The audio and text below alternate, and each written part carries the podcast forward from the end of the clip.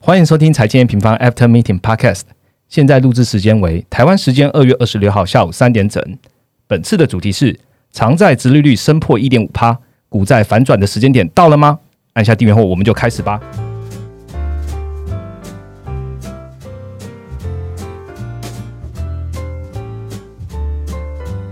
Hello，大家好，我是财经平方的 Roger。嗯，录制的今天呢，刚好是元宵节，所以我在这边代替 N 平方跟各位听众朋友说一声元宵节快乐哈。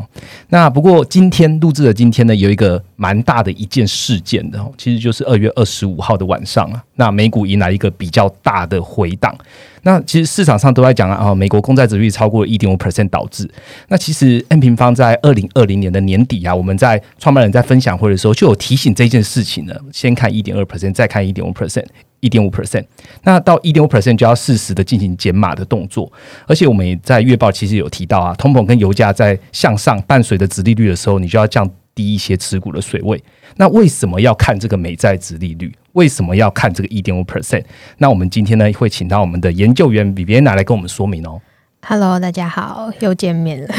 对，大家那个最近在年后蛮常听到 Vivi 的声音的，就是希望把 M 方最好的美声的声音让各位听众朋友都听得到。这样，那呃，其实 Vivi 在呃我们录音的前一天，也就是昨呃二月二十四号吧，那就有发布一篇有关于就是美债殖利率的一个研究报告。那欢迎听众朋友呢，你现在听到的时候，你基本上可以在我们的 AM 官网上，你就可以看到这篇报告了。请你把这篇打开。好，给你五秒钟的时间。好，时间到。那一边听我们怎么说，然后一边看着我们在做这样的分析，你会比较好吸收跟了解这样子。那呃，年后呢，N 平方其实有太多太多事情要告诉大家了。我们在开工的当周就发布了最新的四三 F 的报告。那呃，我们一个一个机构告诉你说，到底怎到底他们的每一个持仓的状况，其实很难去做呃帮你们做同整。所以我们请研究员呢，Jason 找了百万笔的资料，然后抓出里面的 Top 五百。间机构，然后他们在二零二零究竟是怎么买、怎么卖的哈？所以我们也特别这一次找了 Jason 来跟我们一起分享。Hello，大家好。好，Jason 说每次他出现的时候就有事情要发生哦。我我是很希望打破这个魔咒了，但是今天的事件好像又又有事情了。对，就是美股又不太安定这样，所以大家到底喜不喜欢 Jason 继续上来讲呢？嗯，欢迎在下方留言让我们知道。对，那一开始呢，我们就先请 Jason 来帮我们带来一周的行情整理吧。好，那。本周行情的话，用一句话来总结，就是美债直利率攀升，全球股市回档，原物料续强。嗯，那股市的部分的话，全球股市都有在这一周出现回档跟修正。那成熟市场的话，以美股回档幅度最大。嗯，那尤其是以科技类股的卖压比较沉重。嗯，纳斯达克跌破季线，那费半指数，呃，费城半导体指数也是跌幅超过五趴。嗯，那成长股，尤其像是 Tesla，然后 NVIDIA 这些。股票，然后还有高估值的一些科技股，像 Roku、Zero、PayPal、Square 或所谓这种呃 ARK 概念股，其实都出现一个蛮明显的下杀的幅度。那像特斯拉就是周二盘中最高下杀到十三帕嘛。嗯，相对来说，类股。比表现比较好的是能源类股，那反映是近期油价续强的一个部分。那此外，像金融类股啊、工业类股还有原材料类股，我们之前有时候会提到的，呃，制造业循环相关的这些题材啊，呃，周期性类股这种表现相对来说比较强势。通膨概念股对吗？那台股部分的话，呃，其实美股打喷嚏，全球都会感冒了，所以台湾这一周也不会例外。再加上 MSCI 在周五的时候调降台股权重，那台湾加权股价指数是一度关破一万六千点的关卡。嗯，那台积电，然后还有相关的电子全值股，包括联发科、日月光或大力光，也都算是高档回落。嗯，港股的部分的话，港呃，香港政府这个礼拜有决定上调股票的印花。税，嗯，所以从原本的零点一帕上调到零点一三帕，环生指数是有重挫，大概将近一千点，跌破三万点的部分。那入股的话，呃，上证指数也是有出现回档，那反映是春节之后，人行有开始在收，呃，收回之前春节投放的资金。不过下周可以留意一下，下周呃，中国会召开两会，那去年就抛出一些呃话题嘛，像新经济。电动车啊，科技还有电商类股，所以 maybe 近期可以留意一下两会的新题材。嗯，债市部分的话，这一周大家都在讨论的就是公债殖率走升。嗯，那除了反映市场对于景气持续是保持乐观，那原物料像是油还有铜等原物料价格都是在回升，带起通膨预期。那十年期美债平衡通膨率，嗯，就是我们平常用来看呃通膨预期的一个数字，嗯，最高是已经呃前几天有升到二点二趴的部分，嗯。那十年期美债殖利率也是最高冲到一点五趴，嗯啊，新像新兴市场债、企业债也都是一起走升。那这是债市的部分。那我们看汇市的话，最主要还是看美元指数。那美元指数现在是维持低档震荡，大约在九十的所谓部分。那美债殖率呃回升，算是有给予美元指数一点支撑了。嗯，不过其实这周二联总会主席鲍威尔有出来，呃，在国会听证会上面有信心喊话下，是说。呃，货币宽松政策还是会持续呃持续进行下去，嗯，而且呃，拜登政府一点九兆财政政策的这个财政刺激方案也将会在这一周五呃交到众议院去做讨论，然后甚至投票，所以相对来说的话，呃，美元可能还是在这边在做一个筑底的动作，嗯，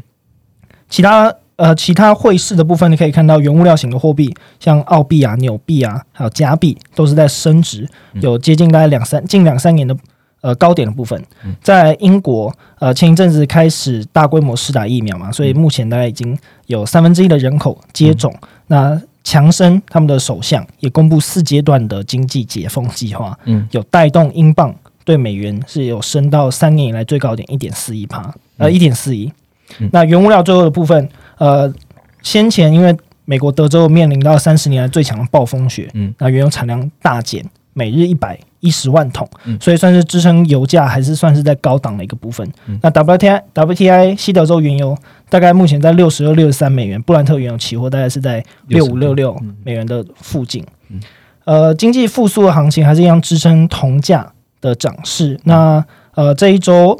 铜是有超越在二零一一年以来最高点，将近每公吨九千三百美元的部分。那同时美债利率攀升，呃，相对来说是比较压抑贵金属，尤其是黄金的这个部分。那呃，黄金这一周的话，相对来说走势比较疲软，大概在每盎司一千八百到一千七百六十之间的区间震荡。嗯，好，谢谢 Jason 哦，我相信有在听的听众朋友，刚刚听完一整段之后，会一直听到重复的。呃，关键字就是美债殖利率，所以这也是我们今天的主题，所以我们就直接进入主题吧。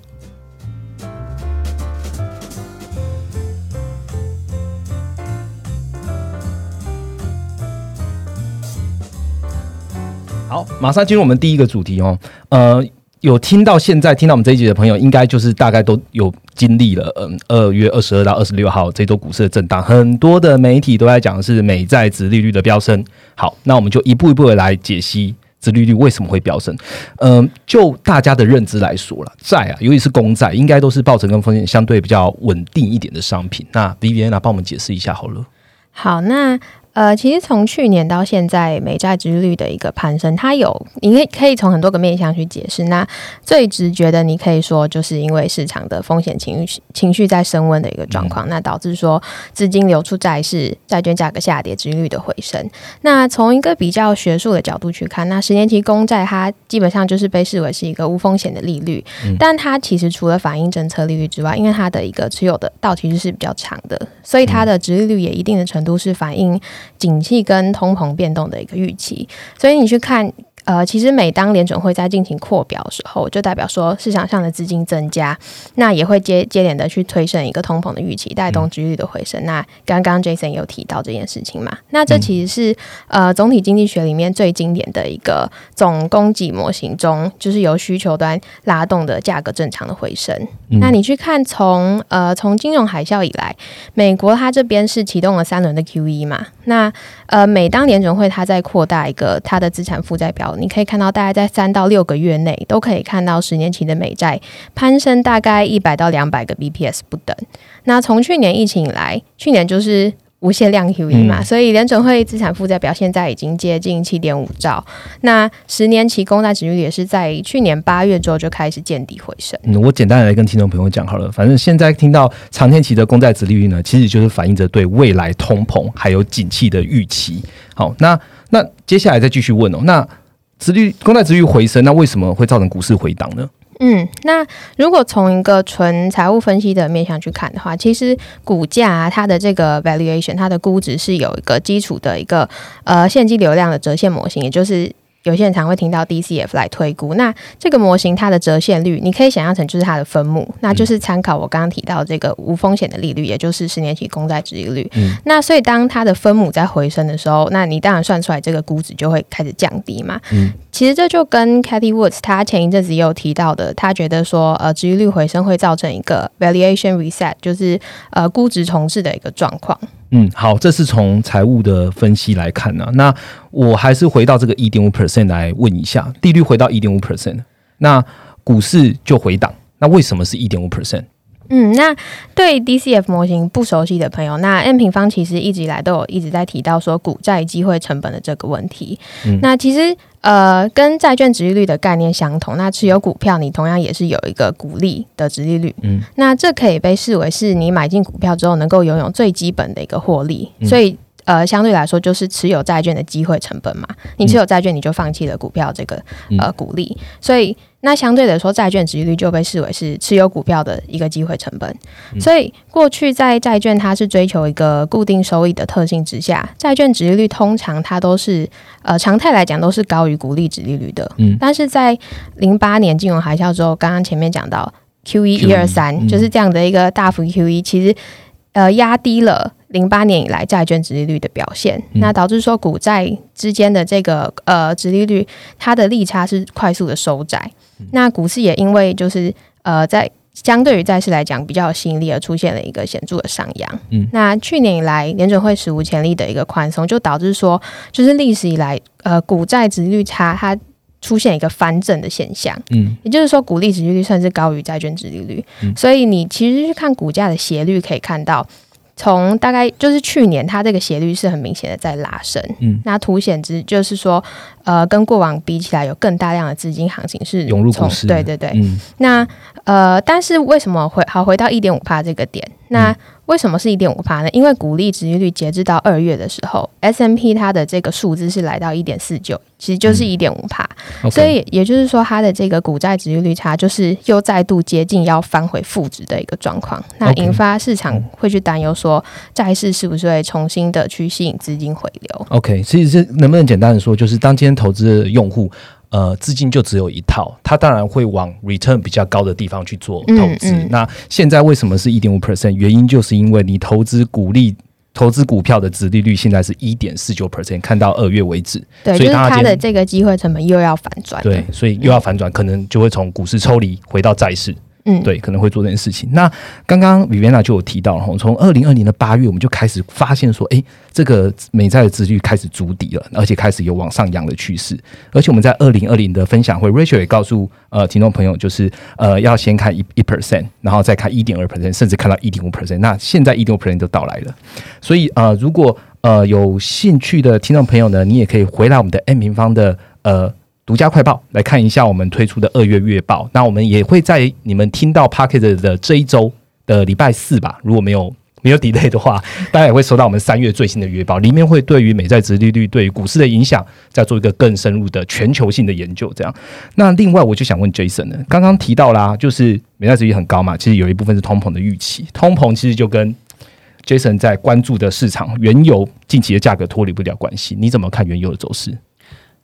我自己看的话，呃，我自己觉得今年大概有三个利多来支撑原油的走势啊。那第一个就是原油市场今年会是供不应求的状况。那第二个跟第三个分别是，呃，今年是经济复苏，再来是通呃原原油是一个通膨避险比较好的工具。那我们现在来看原油市场今年是供不应求的状况。嗯，那今年的话，只要 OPEC Plus 还是维持减产协议，而且美国像页岩油商目前都是采取资本支出或者扩产自律的这个情况下，呃呃，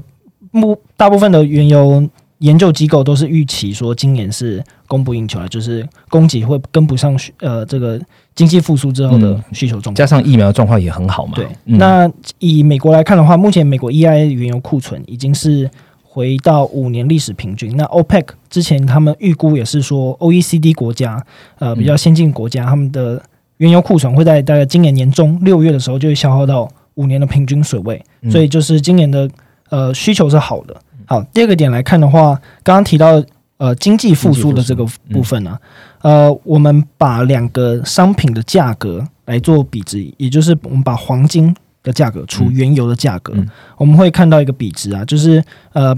通常在发生金融危机的时候，我们看过去在一九九八年俄罗斯金融危机，两千年初呃网络泡沫化，零八年金融海啸，一五年新兴市场周换。还有二两千呃二零二零年新冠肺炎的时候，通常这个比值都会飙升，它代表的就是呃市场在这种金融危机的情况下，避险情绪上扬，资金都会涌入黄金这种避险商品。那相对来说，呃，跟实体经济挂钩很高相关性的原油这种大宗商品，通常价格都会崩跌。像去年四月油价崩跌到呃呃 WTI 是负油价，负油价，如果我们把如果我们是拿布兰特原油期货来看的话，呃，那个时候这个比值就曾经飙升到历史高点，大概八十六。但这个金融危机过了之后，其实就是就会开始进入到经济主底、景气慢慢开始复苏的阶段。那通常这个比值会开始走低，也代表原物料需求是谷底之问，然后慢慢上扬。所以这个这个呃比值走低的这个周期大概是二到五年。所以是只要到经济下一次出，是直到经济下一次出现趋缓，所以其实原物料的商品都还是相对来说是呃是有需求来支撑的，嗯，尤其是原油的这个部分，嗯，那第三个点来看的话，就是今年至少到 Q two Q 三的时候，大家一定都会在讨论通膨，那机构型投资人，尤其是不管是呃固定收益相关的投资人，他们一定会担心通膨，那相对来说。呃，抗通膨能力最好的资产是哪些？我们算，我们透过运算的方式啊，就是呃，运算过去历史量量化数据的话，可以发现原物料板块是以铜还有油，呃，抗通膨能力最好。那股市的部分，像是能源类、原材料类、工业类、金融类股，都是有抗通膨表现比较好，相对来说，相对比黄金。的的抗通膨能力其实表现更好了，所以现在有三个利多还是会支撑原油。我们在近期好像也会有一个比较大的 OPEC 的会议可以看一下，对不对？对，那下周三月四号的话，其实 OPEC Plus 会召开部长级会议，那这边可能就要留意一下 OPEC Plus 他们还会不会继续延长减产，还是他们会决定增产？那如果继续。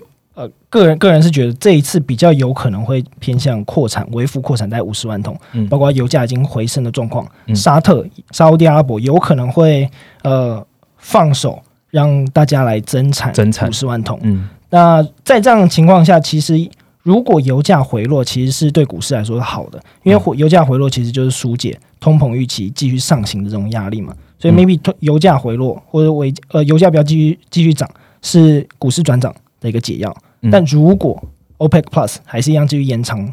呃，延迟推迟增产时间点，嗯，或者是沙特又继续延长他们的呃资源减产量，嗯，那 maybe 呃油价又会再走一波，那这个时候还是要留意通膨预期，然后还有公债殖率走升的这个风险。嗯，好，谢谢 Jason。呃，三月四号的 OPEC Plus 的部长的会议呢，我们应该会顺利的话，在三月五号的时候出具快报，所以呃，M M Pro 的朋友你们就可以收到这样的通知。好，那我把。刚刚讲到的是通膨的部分，我再把它拉回来，拉到美债之余来问一下哦。我们二月二十五号看到的数据啦，刚刚讲的原油呃 WTI 到六十三嘛，然后十年期公债殖利率现在最新的是一点五三 percent。那我们现在看到央行的购债跟美国的财政近期看来应该也不会缩手，所以大家应该好奇的是，哎啊，如果就一直一点五 percent，甚至到两 percent，那股债利差反转。会不会造成股市股债有趋势性的反转？好，就是会不会全部都跑到债了，股市就 crash 掉了？那会不会迎来更大幅的修正呢？比边来怎么看？嗯，那我先讲结论好了。我自己是觉得一点五帕这个水位，它会是一个短期就是 trigger 市场去回调的因素。那现在看起来就是正在发生这件事情，对。但是拉长来看的话，我觉得这不会是一个。股债它的反转的一个，就是整个趋势反转的关键，就是就算它殖利率继续在一直破一点五，那主要就是呃回到基本面来看，债市啊，它其实会比较有 outperform 的时间，其实就只有在衰退跟降息的时候，那它在这样的时间点才会相对于股市出现一个比较长期的报酬。那首先先从景气循环的角度来看，那目前全球的一个景气循环大概是从衰退回到复苏的状况。那呃，我们有一直提在。疫情之后，经济数据是在去年就呈现一个全全面的 V V 型反转。对，那所以整个经济循环是非常快速的从复苏再往扩张前进的状况。所以这样子的景气位阶来看的话，接下来以及它就是往扩张的这个方向。就代表说，接下来呃，股市还是优于债市的。嗯，那我们也从两个角度去切入来去看一下，说股债机会成本反转之后，是不是会有趋势性的转变？那首先呃，必须要搞清楚的是，就是股债它的资产特性是不一样的。就像前面提到，债券它追逐的是一个固定收益。那股市这边的话，其实除了像一些高股息的类股之外，多数都还是以追求资本利得为主的。那最明显的例子就是科技产业。那科技产业因为它的产业特性的影响，它在研发支出的这边费用比较高，所以呢，它的营收其实几乎都是认列在保留盈余，然后接下来作为资本支出使用。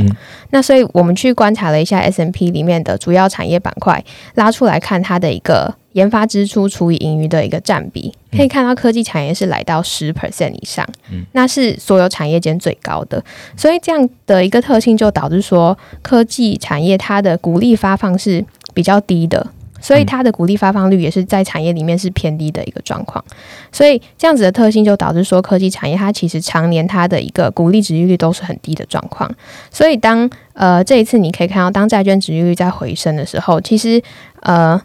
它最冲击最大的就是刚刚提到股利率最低的科技产业，嗯，但是你拉长来看，其实，嗯，如果举呃纳斯达克为例好了，纳斯达克它的股利值利率是长期低于十年期的美债值利率，那这是一个就是非常正常的一个现象。但是其实科技股你完全没有看到，就是过去它有改变它这样子一个长多的趋势，嗯。那甚至说，早在去年大概九月的时候，十年期的美债值利率就已经早就再度又超过纳斯达克的股利值利率。但是你可以看到，去年 Q 四纳斯达克还是上涨了十五个 percent 以上，还是优于整体大盘的。所以这是证明什么？就是证明说，股债之间它的机会成本只是一个相对的衡量标准，而不是绝对的一个标准。那股市资资金是在追逐的，还是是资本利得？那这很大一部分的关键，其实就在于。市场对于未来成长性的一个预期。好，我们刚刚听到就是股债之间的机会成本看起来就是一个相对的，它不是绝对。但呃，事实上在二月二十四号的晚间，二月二十五号的呃，就美国的我台湾时间二月二十四号的晚间，确实呃，在科技股这边的呃回档也是比较明显。所以我就想要替听众朋友来问一下：现在通膨这样升，美债值率这么高，那我们现在短期可能就是会降低部位嘛？但能不能再回来做布局？那科技股以外还有什么特别类股要分享吗？嗯，那其实经过了就是这样子的一个崩盘，那我们今天就收到很多用户都在问说：“哎，殖利率这样涨啊，科技股这样跌，那再一次这些资金都跑去哪里了？”对，那其实就像前面提到，这一次的一个 trigger 的点是股债殖利率的。反反转就是反腐的一个现象，但是所以你去看说这一次啊，其实像一些配息比较高的，像是能源股或是 REITs，它其实几乎都没有跌。嗯，那甚至就是这个礼拜过去五天以来，S M P 它的能源板块甚至是逆势上涨了大概七趴左右。嗯，那不过这边还是要 highlight 的一点是。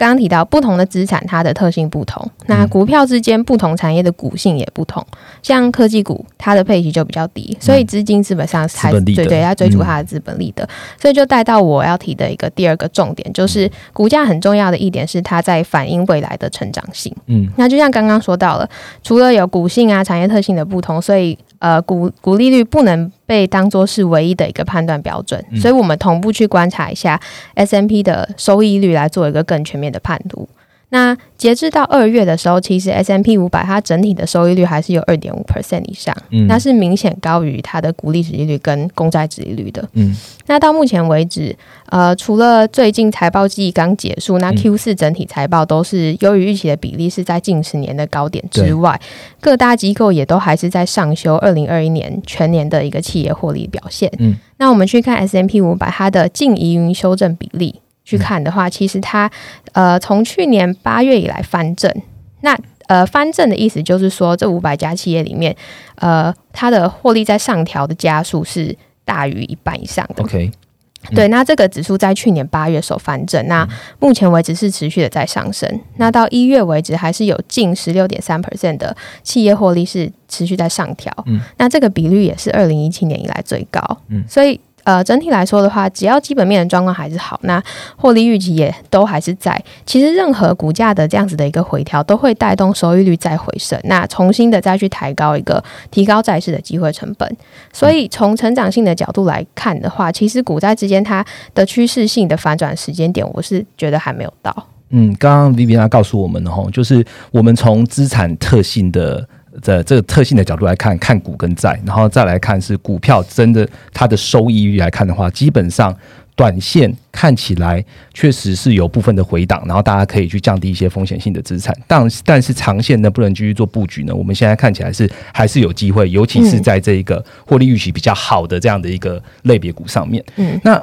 我呃历史上来看，其实这一次的股债反转也不是第一次了啦，应该算一算。里面要帮我同应该有八次，那你可以跟我们分享一下历史的经验是怎么佐证？好，那呃，刚刚前面有提到，就是金融海啸 QE 之后，债券收益率就是变得很低嘛，所以我们就去看金融海啸之后，就是我们算了一下，一共有出现八次。呃，就是十年期公债上破 S M P 的股利值利率的现象。嗯，那这其中又有五次是因为公债值利率上行所引起的。嗯，那这五次分别是零九年的金融海啸之后，然后一三年的一个 taper tantrum，然后一五年。呃，联总会这边升息，一六年的脱欧跟一九年贸易战之后，那我自己是觉得这一次的状况跟零九年和一九年比较雷同，都是受到就是景气衰退之后，然后联总会扩表，资金效益带起通膨预期，然后殖利率回升这样的状况，而不是像是一三年跟一五年，因为是货币政策紧缩的一个预期，或者是像一六年脱欧是因为海外经济差引起的资金回流的现象。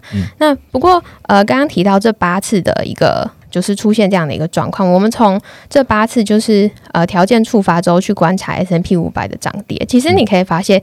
就是它完全没有一个很明显的一致性。那所以也再次佐证说，其实股利值率的反转，它可能会造成短期的回档，但是它不会改变趋势，不是一个必然的趋势，就对了。嗯。嗯，那所以就像前面所说的，真正股价要反转时机点，还是要回头关注景气的位置跟基本面的数据。那我觉得在呃景气的跟数据都还没有反转之前，其实峰回都会是一个比较好的一个买点。嗯，好，谢谢 B B 跟我们的分享哦。那刚刚有跟听众朋友提到嘛，我们现在呃刚刚讲的上述的内容呢，基本上都在我们二月二十四号推出的。呃，独家报告里面，所以欢迎有兴趣的听众朋友直接到我们 M M 官网，我们的首页上就摆着这样子的一篇文章，所以你们可以点击进来观看，顺便听一下我们的内容，让你更好吸收。那第一个主题就先到这边喽。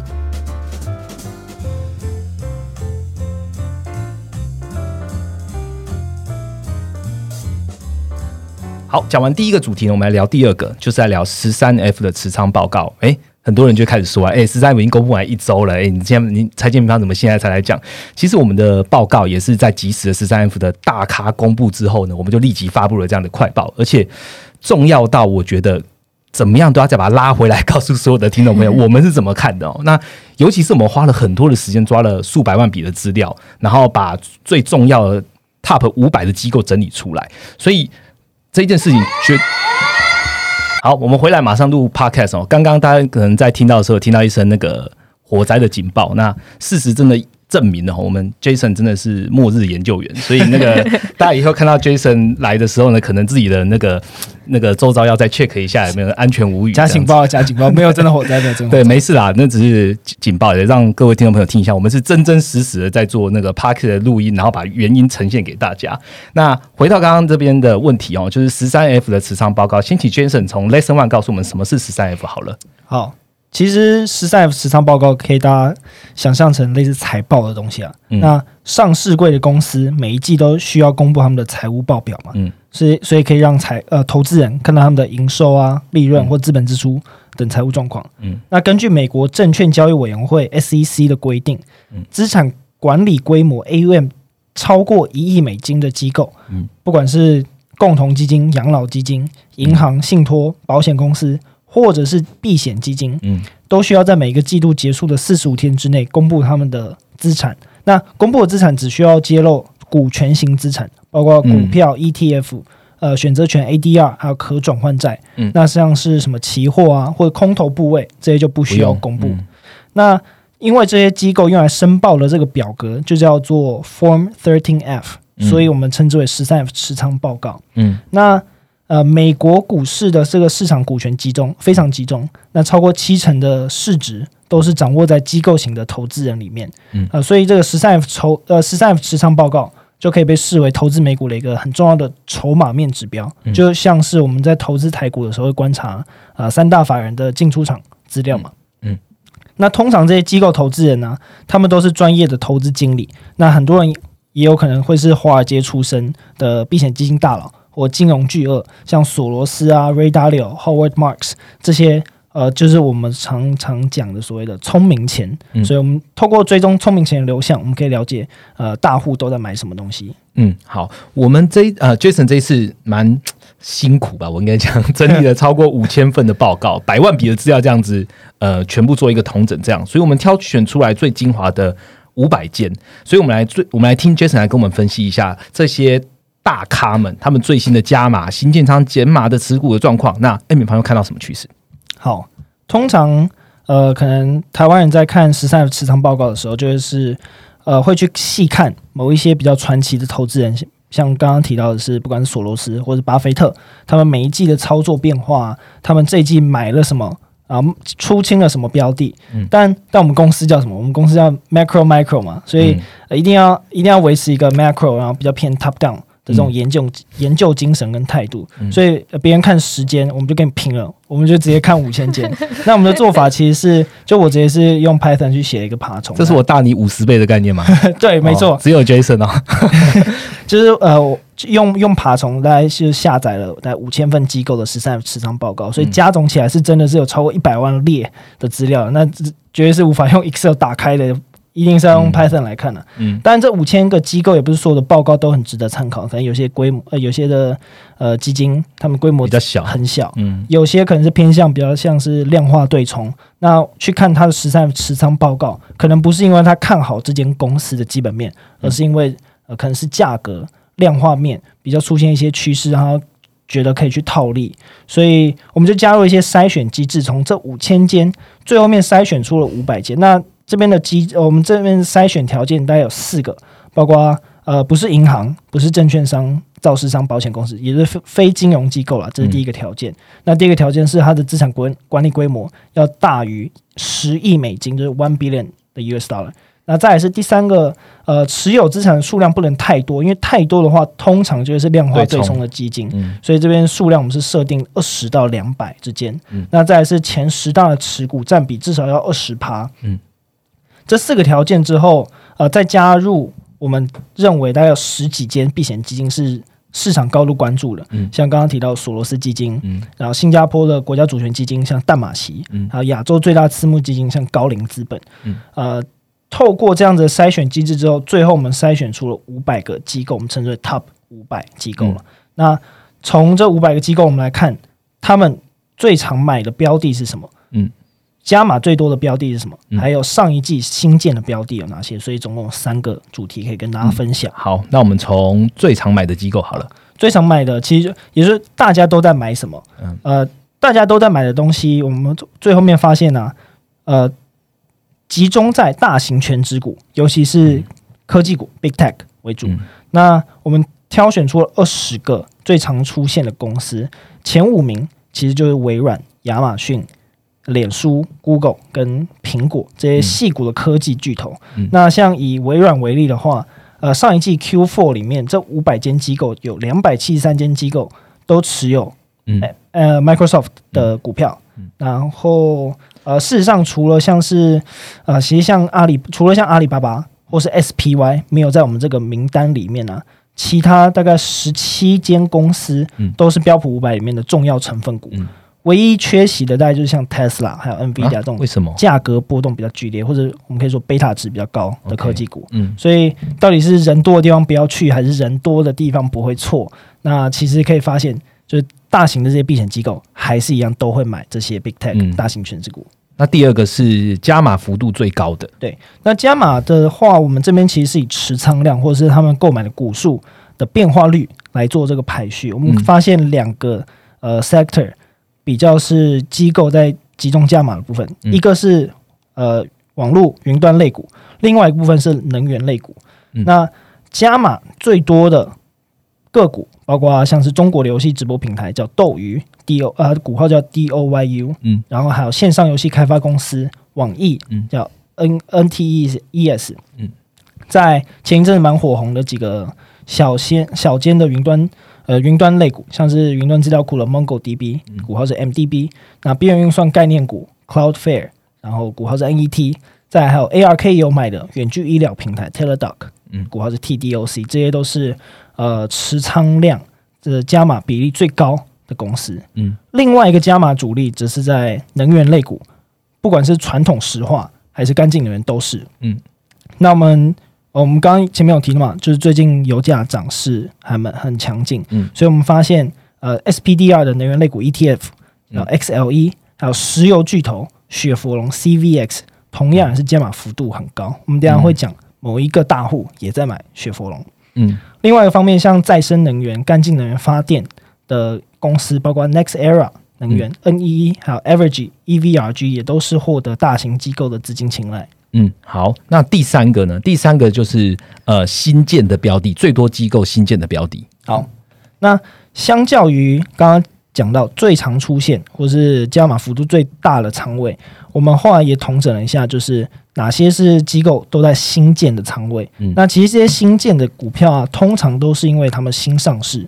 呃或是 IPO。嗯那集中在 IPO 的话，集中在两个类别，一个是医疗生技，一个是科技新创。那医疗医疗生技的话是数量最多，像是去年其实呃辉瑞它有一个子公司叫 Upjohn，嗯，它就跟另外一间公司叫麦兰合并成一个叫 Viatris VTRs，这间不是 IPO 合呃不是 IPO 上市的，但是是新建新建新建的公司，这是医疗生技的部分。那另外一个类呃，另外一个趋势啊，就是很多科技新创，尤其是很多很知名的科技新创，嗯。也是在新建的名单里面，像是 Airbnb 这个大家大家一定都知道，嗯。那股号是 ABNB、那前一阵子美国还蛮火红的餐饮外送平台叫嗯 DoorDash，、嗯。股号是 DASH，这两件也都是新建的名单里面，就是榜上有名了。那其他我们还挑出了三间，也是可能比较少人台比较少台湾人知道，但 maybe 大家可以认识一下。一个是运动的串流媒体叫 Fubo TV，嗯那它的股号就是 FUBO，在线上的汽车保险平台叫 ROOT Root，还有线上房地产交易平台 Open Door，股号就是 Open。那这五个都是透过呃都是新建的仓位了，那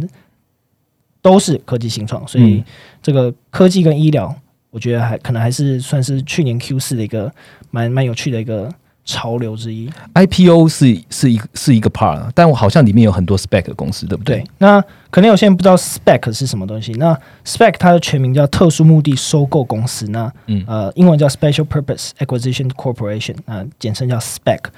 呃，可以把它视为一间空白支票。为什么叫空白支票呢？因为它有很多钱，嗯可是它没有实际的营运营运的目的。嗯它唯一存在就是上市之后要去并购另外一间新创，让这间新创成为后面的存活了这这个公司。就是让别人可以拿它的可借可上市的概没错没错。像我们刚刚提到那个 Open Door 线上的房地产交易平台，嗯。其实它就是靠 Spec 上市。那最近如果大家有关注的话，红海最近有一个跟最红海最近有个电动车的合作对象嗯。叫做 Fisker，嗯，这间也是美国的电动车新创，它去年就是靠 Spec 上市。嗯。然后另外一个电动车最近最近有在有在关注的话，可能会听到 Lucid Motors，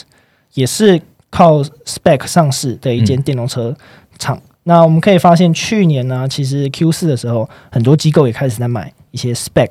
的公司。那 Spec 这种公司啊，它其实就就像我们刚刚说，它没有实际营运目的，嗯它唯一的呃，他唯一就是准备要去收购另外一间公司，然后让它上市对，也就是说你没有办法帮他估值啦。嗯你唯一能买进它的原因，就是你看好那个创办人，他未来可以收购到一家好公司，所以就买这个信赖跟信任就对了就。是一个信仰。OK，好没，错没错。好，对，所以刚刚总结就是像医疗、科技、IPO，然后 Spec 也都是 Q 四新建最多的一些标的。嗯，嗯好，谢谢 Jason。我们从这五百件里面找出来，就是第一个就是最多机构持有的标的。那我们刚刚整理出来，基本上还是以大型全资股，然后尤其是以 S M P 五百的呃成分股居多，那 B Tech 为主，从 Microsoft 为首这样。那再来是机构加码幅度最高，你可以看到说它原本看好，但现在更看好。二零二零 Q four 它比 Q 三或者之前更看好的，那可能从互联网、云端类股，然后或者是能源类股，我们都可以看到这样的踪迹。那第三个就是原本没有，但他们在 Q four 的时候持有的新建的标的，包含了医疗、生技啊、科技新创的 IPO，甚至是 Spec 也变成了新宠哦。那这个应该是台湾还没有人做过这样子一个 cross 这些机构在做了一个同整，所以听众朋友有兴趣的就直接到我们的官网上，我们也在为了这一篇也发布了一个快报，甚至是部落格可以来这边看详细的内容。那反过来，我想问 Vivi 了哈，就是其实 N 平方在快报中也常常提到啊，就是哎制造业循环、Big Tech 或是生产力为主。你觉得刚刚 Jason 讲的这些大咖们跟 N 平方的 view 有什么同与不同？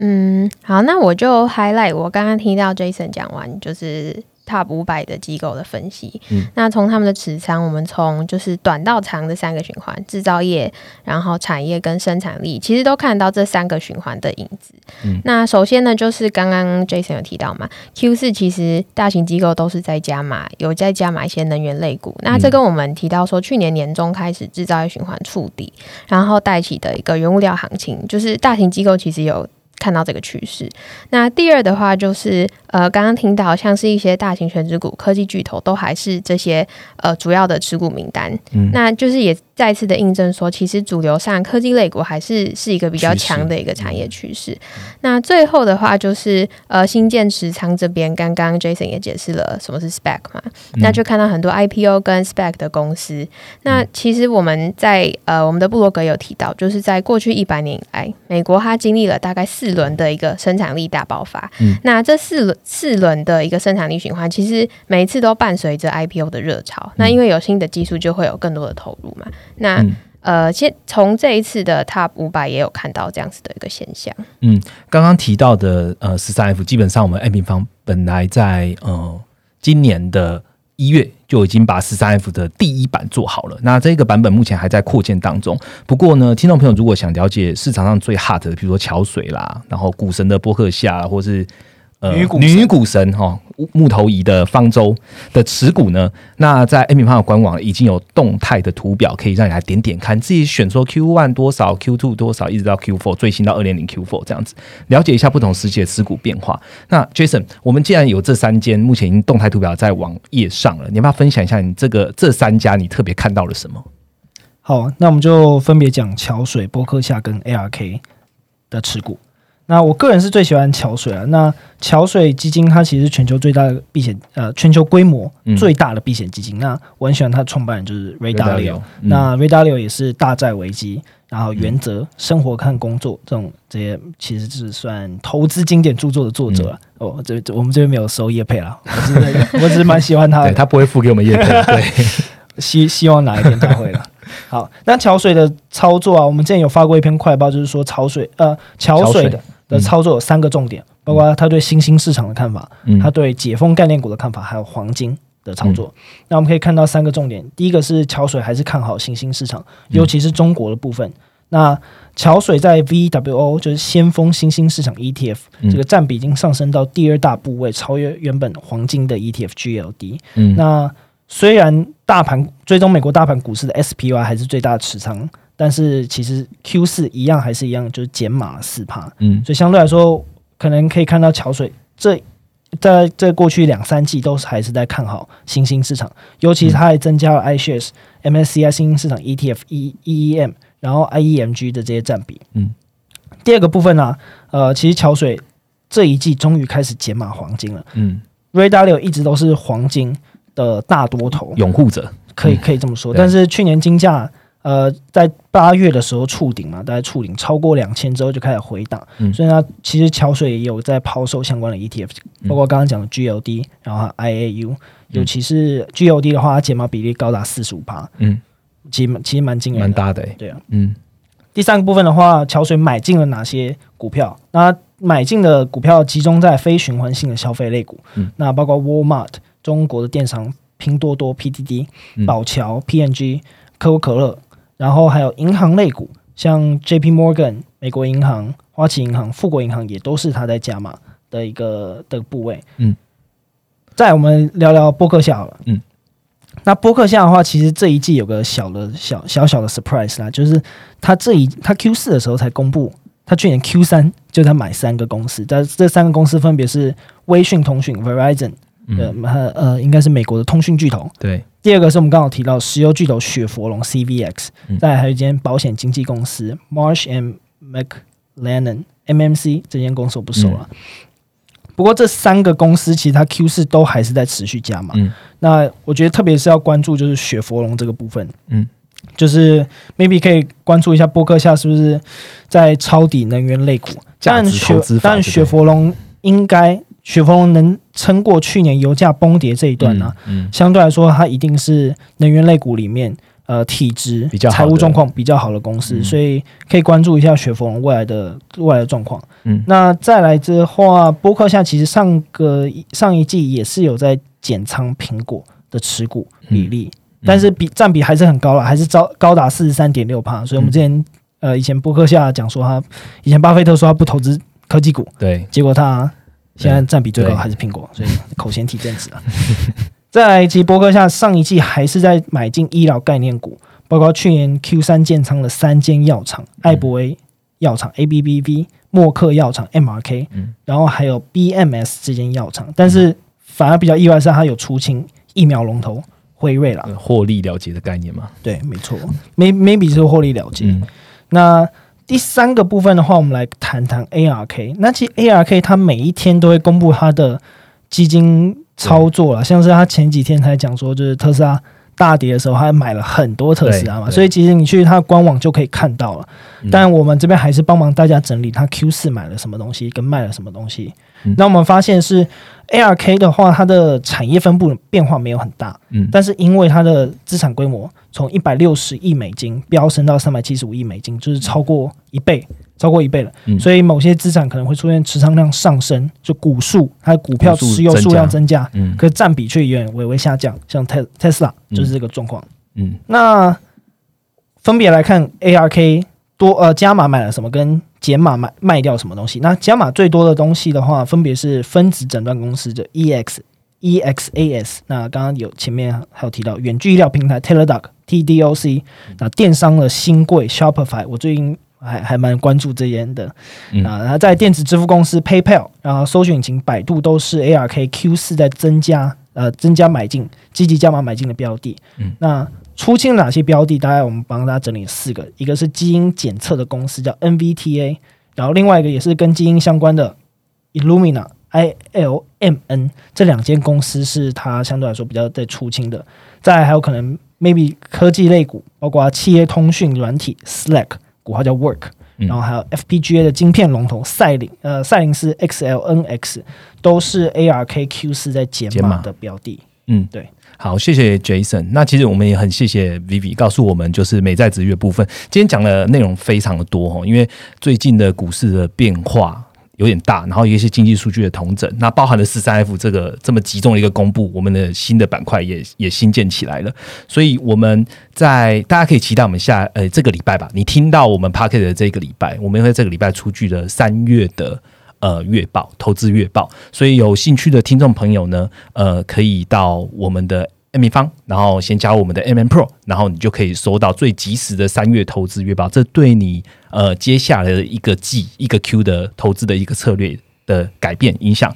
可能会蛮大的，所以欢迎大家一起来听，一起来看我们的月报。那最后我想要跟各位听众朋友讲，嗯，最近涨破五万美元，又瞬间回到四万五千美元的加密货币，尤其是比特币了哈。斯克也在买的。对的，还有那个狗狗币，好，但我们在目前重点就是看最大宗的比特币，其实都是一直都是近期市场关注的焦点啊。但是你知道，其实加密货币也有基本面哦。好，终于被我们 M 平方找到了。那财经平方首次呢，我们邀请了 FTX 的社群合伙人 Benson 来担任我们的区块链的顾问。那这样的顾问呢，他即将会在我们 M 平方的网页上新建一个叫加密货币的专区哦。但没有错，刚刚 Jason 提到，我们是 Macro Micro，所以我们一样用 Top Down 的角度来让你了解加密货币的趋势。我们找到了好几张图，会影响加密货币的一个基本面的呃看法跟趋势的一个 indicator，所以也很想要分享给所有的听众朋友跟用户。所以下周呢，我们会邀请 Benson 加入我们 Podcast 的讨论，那分享我们这个，如果你有兴趣，就分享我们今天这个频道给你有在玩。比特币，或者有在关注加密货币的朋友，那下周你就会听到 M 方一个很不一样的新领域要带给各位听众朋友喽。好，那本周的内容就到这边。如果觉得我们这一集讲的不错，麻烦给我们五颗星，然后并且在下方评论，让我们知道有什么可以改善，有什么可以做的更好的地方。那我们就下个礼拜见喽，拜拜，拜拜。拜拜。